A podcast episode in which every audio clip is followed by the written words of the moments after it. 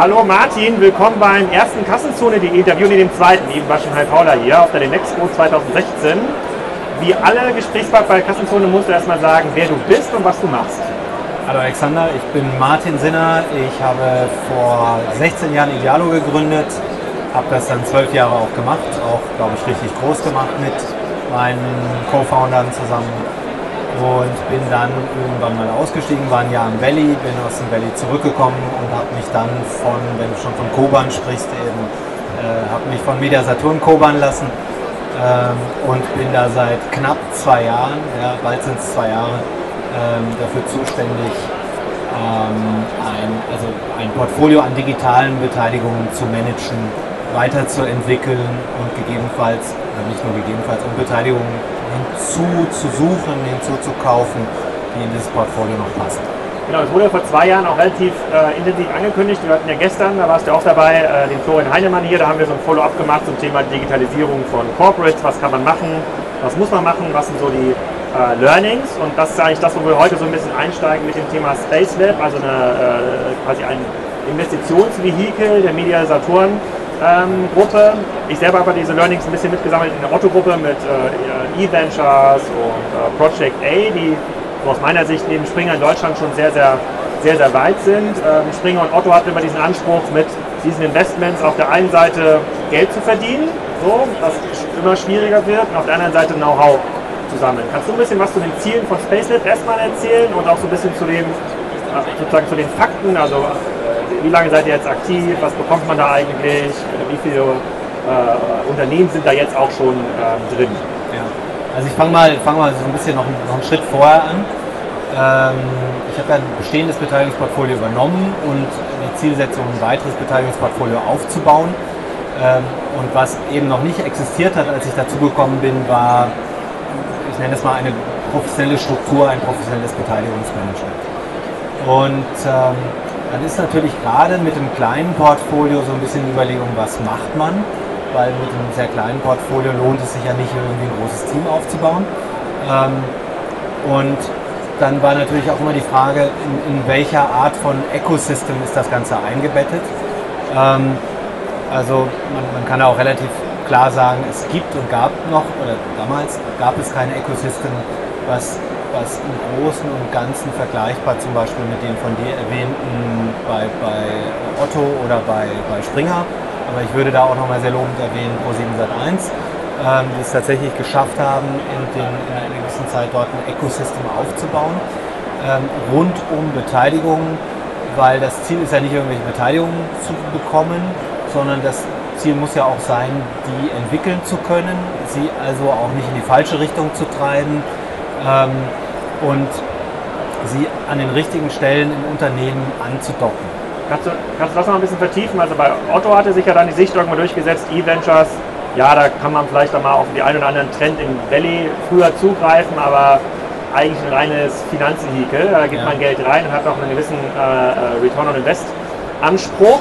Ähm, und bei Project A war ja auch mal die Idee, dass man die Dinge, die man vorher sehr, sehr mühsam intern entwickelt hat, wie so ein Dialog oder andere, dass man eigentlich diese Art von Entwicklungsleistung äh, an eher gründerorientierte Teams gibt. Ja. Ähm, das ist aber auch eher ein Investitionsvehikel, äh, weil dieser Rückfluss an Know-how extrem schwer zu, zu, managen ist. Und ja. ihr sagt ja jetzt, oder du sagst ja jetzt, ähm, das ist aber eigentlich das primäre Interesse ja vom Space Lab, sozusagen Innovationen zu bekommen. Oder gibt es auch dieses Finanz, diese Finanzsicht? Ja, grundsätzlich wollen wir schon das, was wir da an Investments machen, recoupen und, und auch mit, mit dem guten ROI ähm, irgendwie hinbekommen. Ähm, aber im Großen und Ganzen darf man jetzt nicht vergessen, dass das wird möglicherweise von Otto und einigen anderen, was sie da so machen, teilweise auch so ein bisschen selbstkritisch betrachtet, weil das, also sozusagen diese intellektuelle Weiterentwicklung, die da stattfindet, das bewerten die gar nicht mehr, weil du kannst es nicht bewerten, das ist gar kein Hard Fact. So, und wenn du so, so ein Ecosystem hast, dann entstehen in diesem Ecosystem ja äh, eine ganze Menge äh, Dinge, die dann am Ende zu, dazu führen, dass dann eventuell Leute in die Organisation reingehen. Ähm, oder dass man über diese Leute andere Akquisitionen findet und, und äh, das, das, Geschäftsmodell erweitert. Oder dass man Akquisitionen findet, die man tatsächlich auch integriert. Ähm, und Jetzt würde ich sagen, das Praktische und Schöne an dem, an dem Kerngeschäft von Media Saturn ist ja, dass es sehr, sehr viele Geschäftsmodelle gibt, die man tatsächlich langfristig auch integrieren kann, integrieren könnte. Man muss natürlich den Zeitpunkt abwarten, bloß nicht zu früh integrieren, weil sonst wirkt man, wirkt man die ganze Kreativität, die so ein Unternehmen äh, haben kann, natürlich auch zu früh ab. Ähm, ich erwähne da einfach mal so Internet of Things, Subscription-Themen, die passen so perfekt zu dem, wie sich eine Media Saturn in den nächsten Jahren entwickeln kann und wird. Ähm, auch, auch Sachen aus der Fintech-Industrie, ähm, die auch so in Richtung Subscription oder, oder eben eine Art und Weise, wie ein Store eben äh, getrackt und, und gemanagt wird. Da sind so viele Themen, wo, wo Innovation, die Startups derzeit machen, ähm, für uns etwas werden kann, was wir, was wir lizenzieren wollen. Es gibt ja auch historisch sogar, nur dass sie unstrukturiert passiert sind, bei uns Erfolgsfälle. Wir haben eine Beteiligung X-Plays, die hat diese elektronischen Preisschilder gemacht. Und ähm, da haben wir quasi denen geholfen, das Geschäft mit aufzubauen. Wir sind da auch beteiligt. Und im Laufe der Zeit haben sie. Wo, wo, wo werden die eingesetzt? In welchen Unternehmen? Nur beim Mediamarkt Saturn oder auch in anderen Unternehmen? Jetzt mittlerweile bei äh, vielen anderen Unternehmen. Ich will da jetzt nichts Falsches sagen, aber ich meine bei Porsche zum Beispiel. Ähm, da muss man auf der Webseite mal schauen bei denen. Und die sind sozusagen mit den Prototypen, die sie für uns gebaut haben, bei uns gebaut haben, äh, marktfähig geworden und haben dann diese Prototypen an andere, andere verkauft. So, und da haben wir ein Unternehmen ähm, quasi entwickelt, mitentwickelt, ähm, was sicherlich einen relativ geringen Abhängigkeitsgrad äh, gegenseitig bedeutet, weil die jetzt mittlerweile ein neues Geschäft gemacht haben und wir können dort auch in eine, in eine, Minderheit oder können uns von der Beteiligung trennen, ohne dass was verloren geht. Und dort haben wir ja nur Unternehmenswert geschaffen. Wir sind zwar auch profitabel und schütten jetzt aus, ja, aber, aber faktisch ist das ein sehr schönes Beispiel, wie man sagen kann, okay, wir wollen jetzt sowas wie elektronische Preisschilder machen. Ähm, und wir machen das als Beteiligung, weil wir jetzt am Markt nicht das Unternehmen finden, mit dem wir machen wollen und, und bauen im Prinzip da ein Business auf. Kannst du da ein bisschen mehr zum Screening äh, erzählen? Ich habe gelesen oder gehört, vielleicht habe ich es auch falsch gesehen, dass sozusagen diese ganze, das ganze Thema Service und auch sozusagen Serviceanspruch äh, über den Kaufprozess, dass das ein großes, großes Thema ist. Also habt ihr dann diese Business Development Funktion, diese unbesetzten Themen zu finden und zu sagen, Preisschilder, Aufbauservice, Lieferservice, sozusagen Rückbauservice, Returnservice. Ja. Ähm, habt ihr so eine Matrix, wo ihr sagt, das müsste man eigentlich tun und das, das bringt euer Geschäft voran und da gibt es noch wenig gute Dienstleister und sucht ihr dann aktiv die offenen Punkte in der Matrix oder ist, weil ihr habt ja quasi einen großen Apply-Button. Ja. Auch auf der Webseite habe ich mal bei eVentures gelernt oder auch bei Project A. Noch nie, noch nie in der Historie äh, des Fonds äh, wurde ein Unternehmen äh, wurde sich daran beteiligt, was sich beworben hat. War immer ja. äh, Warmakquise oder Netzwerk. Wie, wie ist das bei euch? Also wie funktioniert dieser Prozess? Also man kann es ganz klar sagen, wir wissen ja auch, wir haben ja auch diese Informationen, dass das wenig erfolgreich ist, sozusagen der Apply-Button. Der hatte, hat halt eher eine symbolische Funktion. Äh, wobei in der ersten Batch haben tatsächlich echt ein paar Companies eine Bewerbung gemacht, wo wir sagen würden, die passen auch zu uns. Das hat mit der ersten Batch zu tun. Das sind Unternehmen, die sich wahrscheinlich schon hundertmal gesagt haben im Laufe äh, der letzten Jahre, sie würden gut zu uns passen. Ähm, ich glaube, zukünftig ist das, ist das Sourcing noch viel, viel wichtiger. Also wir müssen schon denen sagen, ihr passt zu uns, wollt ihr nicht euch bewerben für das Programm. Ähm, man muss vielleicht das Programm an der Stelle auch noch, noch ein bisschen ergänzen. Natürlich haben wir einen Programmfokus, Schwerpunkte, natürlich sind wir uns bewusst, die ganze Entwicklung läuft in Richtung Services, in Dinge, auf die ich Subscriptions machen kann. Ähm, eine ganze Reihe von Themen, die, die, die jetzt noch nicht als Business funktionieren, aber von denen wir uns sehr gut vorstellen können, dass sie zukünftiges Business sein können. Ähm, aber es gibt natürlich auch immer so eine Art Opportunismus. Also es ist nicht nur so, dass man irgendwie sagt, zu dem Thema muss ich jetzt eine Firma finden, sondern wir kriegen ja dann auch Sachen an uns rangetragen. Schaut euch das doch mal an, wird es zu euch passen? Was einen dann so ein bisschen auf die Idee bringt, in so ein äh, Segment mal ein bisschen genauer reinzuschauen. Wie, ähm, wie viele haben sich denn beworben im ersten Batch? Wann, ist, wann war das erste? Das erste war äh, Ende, Ende letzten Jahres, oder? Ja, genau. Die erste Batch war, ich glaube, im Oktober ging das los. Ähm, also gerade mal ein gutes halbes Jahr her. Ähm, gut, jetzt ist ja bald wieder Oktober, also fast ein Jahr. Ähm, aber, aber wir denken ja immer so in Batches und die zweite Batch hat ja gerade vor, vor zwei Monaten angefangen. Ähm, und ähm, da hatten wir, vielleicht auch am Standort, wir hätten einen Tick mehr erwartet. Wir hatten 100 Bewerbungen, aber wir haben relativ harte Filter schon gesetzt und haben gesagt, wir wollen keine Ideen, wir wollen keine, ähm, keine, keine Unternehmen, die noch nicht gegründet sind und so weiter, sondern wir wollen halt Unternehmen, die Prototypen haben, Unternehmen, die schon ein Geschäftsmodell haben, dieses Geschäftsmodell schon mindestens als MVP umgesetzt haben. Da muss ich sagen, dann sind wir 100 Bewerbungen von Unternehmen, die eigentlich so in so einer Seed-Phase auch schon sind und in der Regel schon Angel Money hatten, gar nicht so schlecht. Ähm, und dann haben wir da so irgendwie, ich glaube 16 waren es in die engere Wahl genommen und die haben wir uns wirklich genau angeschaut und haben dann am Ende drei Unternehmen ausgewählt. Ne, vier, Entschuldigung, vier, kaputt, Expertiger, äh, deutsche Technikberatung und ein holländisches Unternehmen My Home Service, die so eine Art Webservice für Produktdaten zur Verfügung stellen. Und sind mit dieser ersten Batch auch sehr zufrieden. Und aktuell haben wir die zweite Batch, äh, in der es ein Unternehmen wie Evopark, die Parkplatzmanagement macht, ein Unternehmen wie Giga, da geht es um, um Chatbot. Ähm, und das dritte Unternehmen, was wir haben, muss ich gerade mal überlegen, ähm, also Counter, genau, das ist eine Software, die ich sozusagen, also eigentlich ein Shopsystem, was ich am Point of Sales äh, äh, mache, äh, nutze, wo der Verkäufer quasi im Laden auf diesem Shopsystem dem Kunden die Produkte erklärt, weil da findet er die Produktdaten, da findet er die Varianten, da findet er möglicherweise auch die Verfügbarkeit im Lager, wenn es vor Ort nicht da ist und so weiter. Und die, die Unternehmen bekommen ja ein Funding von euch und müsst, äh, ihr bekommt davon im, äh, im, Gegenzug bekommt ihr quasi Shares, das ist wahrscheinlich das, euer Modell. Und idealtypischerweise findet man ja wirklich ein äh, Geschäft, was ihr noch gar nicht betreibt oder wo ihr das noch gar nicht habt, diesen Service, und dann äh, passt eins zu eins zusammen. So, ich habe in der Autowelt erlebt, es gab immer so Innovationen von außen, äh, die sind aber immer in der Integrationsphase auf, da gab es immer irgendwelche Abteilungen, die sich mit diesem Thema auch schon seit Jahren beschäftigen, die auch gesagt haben, das, die brauchen auch diese Aufmerksamkeit und wir können das viel, viel besser. Und ähm, dieser Integrationsprozess, habe ich so erlebe ich auch anderen Unternehmen, ist teilweise extrem schwer. Nicht, weil das marktseitig nicht funktioniert, sondern weil, sagen wir mal, Point of Sale, so, weil es da vielleicht einen Widerspruch zu bestehenden ERP-Projekten gibt oder zu, zu, zu, anderen Sachen. Ist das auch so eure Aufgabe, da die Überzeugungsarbeit zu leisten oder müssen das die Startups äh, alleine machen? Oder? Also ich glaube, das ist ein ganz wesentlicher Teil, deswegen ja auch ein Accelerator-Programm. Wir hätten an der Stelle ja auch sagen können, wir machen so einen Frühphasen-Investment-Fund, wir investieren nur ein bisschen Geld rein ähm, und dann ist gut und dann geben wir euch so drei Kontakte und dann gräbt, grabt euch mal durch die Organisation.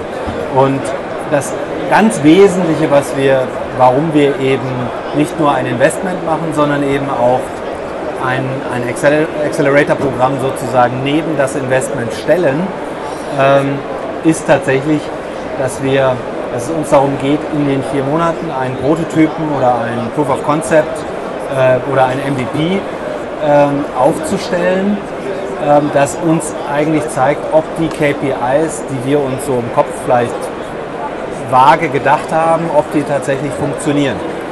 Und da muss man ganz klar sagen, da rechnen wir sowohl quasi mit dem, mit dem schlechten als auch mit dem positiven Ergebnis und haben auch beides schon erlebt, interessanterweise. Ähm, und das finden wir richtig, richtig gut, weil, da muss ich dich so ein bisschen korrigieren, wir investieren quasi nichts, sondern wir geben einen Convertible Loan mit einer Wandlungsoption und wenn wir das Gefühl haben, die Company passt nicht zu uns, dann wandeln wir nicht. Dann gibt uns die Company irgendwann mal das Geld zurück. Ähm, Wie hoch ist das in der Regel? Auch da sind wir jetzt im Prinzip schon vollkommen abgewichen und wir, wir wollen in der Zielsetzung 5% haben, gestalten das aber sehr variabel. Und es hat sich gezeigt, äh, dass diese Variabilität Sinn macht, weil der, der Proof of Concept ist sehr variabel. Ich sage mal ein Beispiel, da kommt jemand mit dem Geschäft zu uns und wir erkennen relativ schnell, dass wir denen, keine Ahnung, ihr Business verdreifachen können. Ja?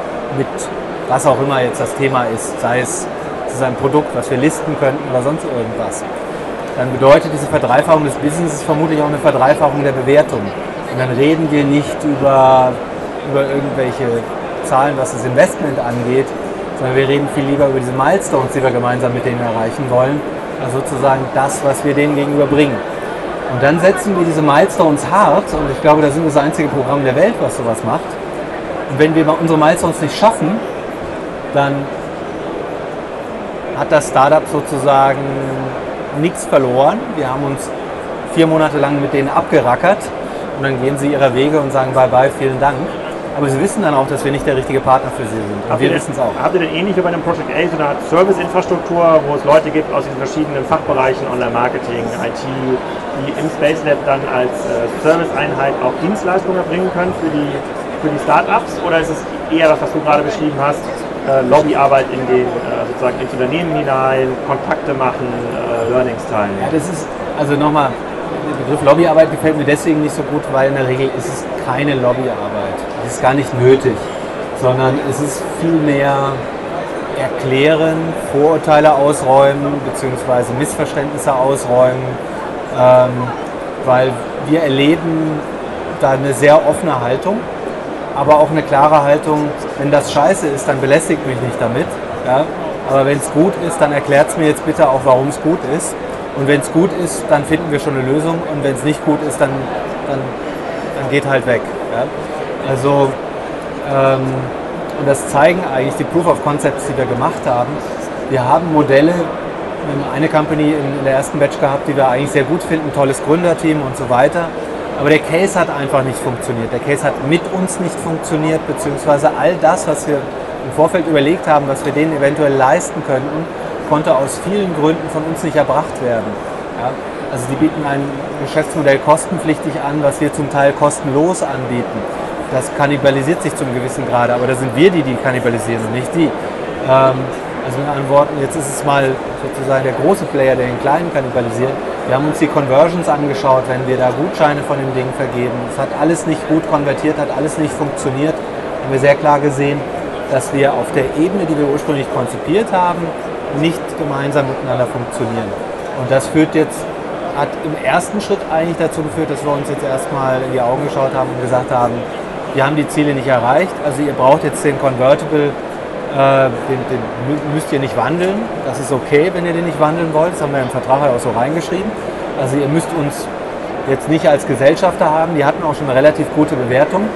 Ähm, aber interessanterweise, gerade weil wir das so offen und fair spielen, sind wir jetzt an Lösungen, wo wir deren eigentlich Produktkompetenz abprüfen als Systemhauskompetenz und wo die uns möglicherweise die Lösung ähm, dort, wo wir den ähnlichen Service kostenlos anbieten, die Lösung im Prinzip anbieten und wir möglicherweise auf ihre IT-Lösung draufgehen, die wir sehr toll finden und mit denen jetzt einen ganz anderen Deal haben, als wir ursprünglich besprochen haben. Ist das, sozusagen, ihr habt jetzt ja erst quasi äh, Erfahrung mit dem ersten Batch gesammelt, ja. ähm, äh, sozusagen, sozusagen äh, MSH ist ja relativ groß, also bietet quasi eine, sozusagen eine große Sogfähigkeit von sozusagen zusätzlichen Services und Geschäften ist das beliebig skalierbar? Also könnte man sagen, also insbesondere in dem Modell, was ihr habt, was ja relativ risikoarm ist, sozusagen ja. auf der Investmentseite, ihr habt quasi nur eure operative Kosten, also Infrastruktur, die ihr decken müsst und könnt dann eigentlich relativ spät bei dem Investment entscheiden, machen wir das und machen wir nicht. Ja. Könnte man nicht sagen, naja, das ist so, ähm, es gibt so viele Dinge, äh, auch sozusagen im Elektronikhandelsgeschäftsmodell, die noch kommen, was hast du auch gerade beschrieben, so im Fintech-Bereich, kann man es nicht beliebig skalieren, kann man nicht sagen, man nimmt 10, 20 Mal so viele generiert 10 bis 20 Mal so viele Bewerber und nimmt statt drei oder fünf gleich 50 Unternehmen auf, weil das sozusagen das Unternehmen voranbringt oder stößt da quasi die Innovationsaufnahmefähigkeit auch irgendwann an die Grenze? Also ich glaube erstens die interne Aufnahmefähigkeit der Media Saturn wie jeder anderen Company der Welt dürfte begrenzt sein, weil die Ansprechpartner im Unternehmen, ja, was, also für diese Themen, du hast selten mehr als insgesamt 10 oder 12 Leute die dann in der Regel auch noch mit operativen Themen beschäftigt sind. Und das heißt, die betteln jetzt nicht gerade, dass du mit einem neuen Thema zu ihnen kommst und sagst, du, ich habe da was, das muss doch total interessant für dich sein. Ähm, weil die müssen sich ja erstmal intellektuell damit auseinandersetzen. Und ich kenne das ja selbst. Äh, ich kriege irgendwie auch privat jede Woche irgendwie von irgendeinem anderen Angel-Investor ähm, mal irgendwie ein Investment-Proposal zugeschickt ähm, und da spielt sehr oft eine Rolle, habe ich überhaupt die Zeit, mich damit zu beschäftigen oder nicht. Und gar nicht mal, ist das Investment gut oder nicht, sondern ich habe ich hab halt mein Tagesgeschäft. Und wenn, wenn ich dann das Ding nicht angucken kann, dann mache ich das Investment nicht, weil ich es äh, weil ich es nicht will, sondern weil ich keine Zeit habe, mir das Ding überhaupt anzuschauen. Und so ähnlich ist das auch mit den Beteiligten in der Organisation. Ähm, die haben halt zum großen Teil operatives Geschäft. Das ist der Verantwortliche für die Services in dem und dem Bereich.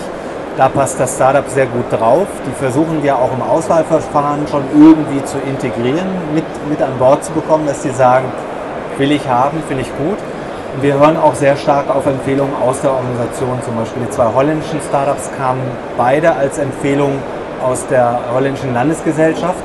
Das wird wahrscheinlich in Zukunft auch so bleiben, dass die hin und wieder mal uns eine Company rüberschieben, von der, von der sie die Ansicht haben, das würde extrem gut passen, dass die Media Saturn da auch als Gesellschafter irgendwie engagiert ist. Und ebenso haben wir auch von, von Holding-Fachabteilungen ähm, Empfehlungen bekommen von Companies, gerade so im, im Bereich Hochtechnologie, ähm, die wir uns sehr gut angeschaut haben, weil die uns gebeten haben, schaut doch mal die an, ist das vielleicht was fürs, für Space Lab.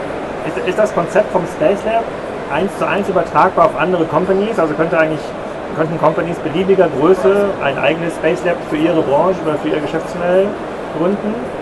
Im Prinzip ja, wobei beliebige Größe ist natürlich nach unten abgegrenzt, weil du kannst ja rechnen, du kannst so ein Ding nicht machen, ohne da zumindest mal so vier Leute drauf zu haben. Ja? Drei, vier Leute brauchst du, um das sinnvoll irgendwie zu managen, das Ganze nicht als One-Man-Show machen. Ähm, und das sind plus, Leute mit. Plus das Geld für die Loans. Ja, plus das Geld für die Loans, genau. So dass du halt ein OPEX und ein CAPEX hast. Und, ähm, und da setzt sich halt ein bisschen was zusammen. Die Loans das kannst du ja sehr niedrig halten. Ja, da kannst du halt das Programm in den Vordergrund stellen. Es gibt ja sogar auch Programme, ähm, da erwähne ich jetzt mal loben, Tech Founders in, in, München auch, die nur Geld geben an die Startups und gar keine Shares dafür wollen. Ähm, das, das ist auch damit die Unternehmen die Möglichkeit haben, mit diesen jungen Unternehmen über einen dedizierten Zeitraum in Kontakt zu kommen ähm, aber wie gesagt, du brauchst drei, vier Leute oder du nimmst so einen Tech-Founder als Service-Provider. Ähm, aber trotzdem, egal wie du es drehst, du kannst so ganz grob, ähm, je nachdem wie hoch der Dealflow ist, aber es macht auch keinen Sinn, nur ein Startup pro Batch zu machen, das ist zu wenig. Ja? Also würde ich mal sagen, du machst so drei, vier Startups pro Batch und wenn du dann eben die Investments rechnest, bist du re relativ schnell bei pro Jahr einer halben Million an Investments und bei einem ähnlichen Kostenblock äh, fürs Personal. So, und dann siehst du ja, dass halbe Million jetzt in so ein Thema reinzu und damit bin ich ja noch nicht richtig langfristig richtig beteiligt. Also sollte ich dann eine Series A dann schon irgendwie auch mitgehen können, ähm, um dann im Cap Table jetzt nicht total zu verbessern. Wir kriegen ja nur 5%. Also wenn ich das Thema machen will, dann sollte ich dafür schon so ein Budget 5 Millionen grob mal allokieren pro Jahr. Vielleicht, wenn ich es ganz knapp habe, drei, zweieinhalb, aber darunter glaube ich geht nichts. Sonst, sonst, verliert das Ganze so die Zugkräftigkeit und die Power.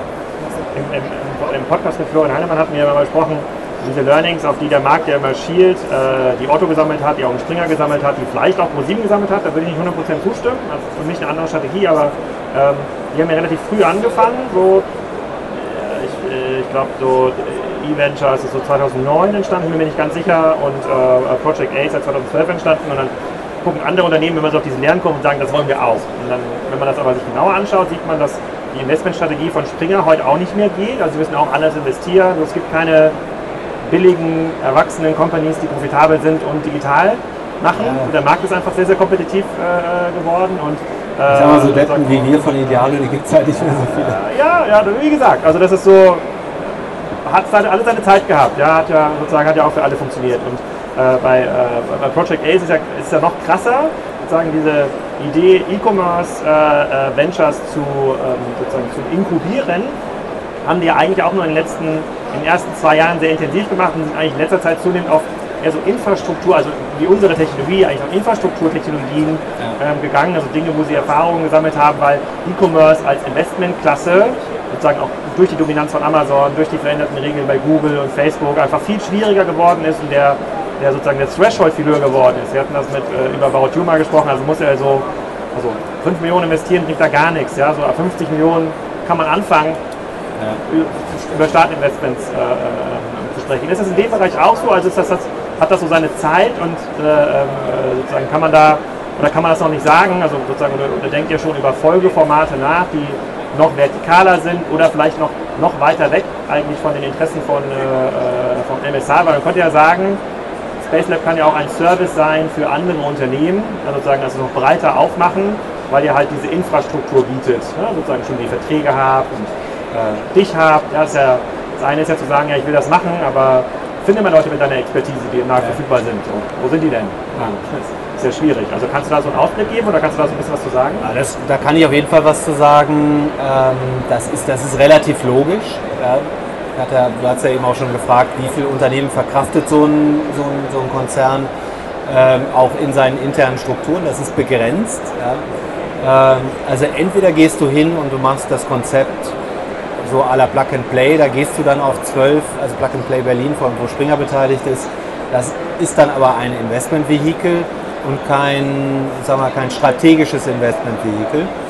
Ähm, wir sehen das relativ klar, dass so das obere Ende pro Batch bei maximal vier Firmen ist, die eine Mediasaturn verdauen kann. Sonst machst du einfach zu viele Leute in dem Unternehmen wild, die es nicht mehr schaffen, ihr Tagesgeschäft zu machen. Das, ich glaube, das kann man auf viele andere Firmen übertragen. Ähm, die schaffen je nachdem, wie sie drauf sind und wie viele Departments sie haben, schaffen sie eben vielleicht drei, vielleicht fünf Unternehmen. Ähm, aber, oder wenn sie viel größer sind, vielleicht auch ein paar mehr. Aber das ist, schätze ich, schon eher so ein Sweet Spot irgendwo so in dem Bereich. Wenn man sich dann jetzt natürlich konsequenterweise überlegt, will man das Space Lab oder so ein Konzept skalieren, dann wäre natürlich möglicherweise ein anderer Partner oder ein anderer Standort eine Lösung. Ähm, oder beides eben. Ähm, oder, oder eben das Konzept tatsächlich als, als reines Investmentvehikel zu betrachten, ähm, weil man so eine gewisse Expertise eben aufbaut wie äh, Hilfe beim Online-Marketing und so weiter. Also diese Gedanken haben wir, die diskutieren wir relativ offen und äh, wir haben auch das Interesse von außen, wo schon so erste zaghaft nachfragen. Wir finden das Konzept ganz spannend, wie sollen wir damit umgehen, kann man das bei uns mal auch ausrollen. Jetzt sind wir nicht so der Company-Builder für Accelerator, darauf habe ich jetzt keine Lust, aber grundsätzlich, wenn jetzt jemand auch so mit einem gewissen Fit kommen würde und sagen würde, komm, lass uns doch mit einsteigen. Und, Wahrscheinlich nicht Konrad. Auch doch, vielleicht sogar Konrad. Ja? ja? Also hätte ich jetzt auch kein Problem. Wir haben mit denen sogar am Anfang geredet und, und die hatten durchaus ein Interesse da. Ähm, weil das, das sehe ich gar nicht so kritisch. Ähm, gerade, gerade Konrad auch mit dem stärkeren B2B-Fokus. Ähm, da sind viele Modelle, die wir gemeinsam mit denen machen. Und man muss ja sagen, es gibt ja auch Modelle, da macht es für uns keinen Sinn, in die Mehrheit zu gehen, weil wir sie dann quasi erdrücken würden im Sinne von, also mal das Beispiel, du hast ein Marktplatzmodell und wenn wir in die Mehrheit gehen, dann würden alle Kunden dieses Marktplatzes sagen, wir gehen nicht mehr auf den Marktplatz, weil Media Saturn ist ja der Besitzer des Marktplatzes. Ja? Ihr habt ja eure Neutralität. der einen oder anderen Rewe-Beteiligung. Genau. Also es ist ja auch nichts, was, was nicht schon passiert wäre, dass jemand, der einen Marktplatz gekauft hat und Händler ist, plötzlich feststellt, oh Mist, ja, jetzt gehen ja die Kunden weg und sagen, haben einen guten Grund auch. Ähm, insofern glaube ich, da, da, wird man auf der gesellschaftsrechtlichen Ebene, ähm, was das, Wachstum angeht, nicht bei jedem Modell in die Mehrheit müssen oder sollen. Äh, aber es gibt natürlich Modelle, die eine ganz klare Erweiterung unserer, unserer Kernwertschöpfung sind, ähm, wo wir sagen, das wollen wir langfristig auch besitzen. Aber auch selbst das, muss man sagen, ist das Schöne in so einem Accelerator, dass man das auch so ein bisschen verproben kann. Stimmt die Hypothese auch? Und wir verproben ja jetzt Sachen mit einem investiven Risiko, äh, was, was, relativ gering ist. Ja? Wenn wir dann zu dem Ergebnis kommen, das Business passt einfach nicht zu uns, ja?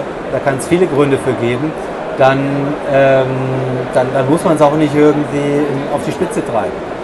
Und das ist, glaube ich, was viele Unternehmen falsch machen, dass sie ihre Hypothese zu spät hinterfragen. Ja, die ziehen das irgendwie hoch und mit Gewalt und dann wird da gesagt, die Leute werden sich im Konzern schon dran gewöhnen, die mögen das jetzt nicht, aber in fünf Jahren ist alles anders. Aber oft genug stellt man dann doch fest, die haben gar nicht so Unrecht, die auf der anderen Seite, wenn die sagen, das passt nicht zu uns.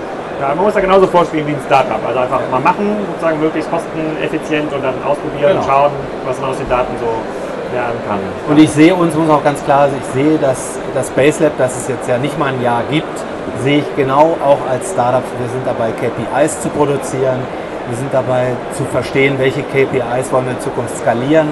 Wir sind dabei zu verstehen, äh, sowohl was den Dealflow angeht, wie können wir Prozesse optimieren, was sind die richtigen Teamleute, um, um diese Effektivität langfristig auch, auch hinzubekommen. Also ich bin als, als jemand, der Startups gebaut hat, natürlich immer interessiert, eine Maschine zu bauen, die dann möglicher, möglichst auch ohne mich irgendwie relativ gut auskommt.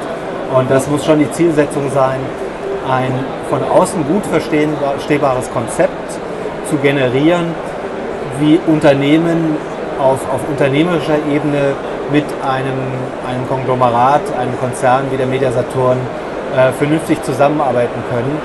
Ähm, weil Fakt ist ja traditionell, da kommt ein Unternehmen und dann sitzen die mit irgendwelcher, irgendeiner Business Development Abteilung und die wissen dann am Ende auch nicht und dann stellen sie fest, man könnte ja gesellschaftsrechtlich was verbinden und dann kommt dann irgendwie so eine Konzernrechtsabteilung, äh, die hat das auch noch nie gemacht.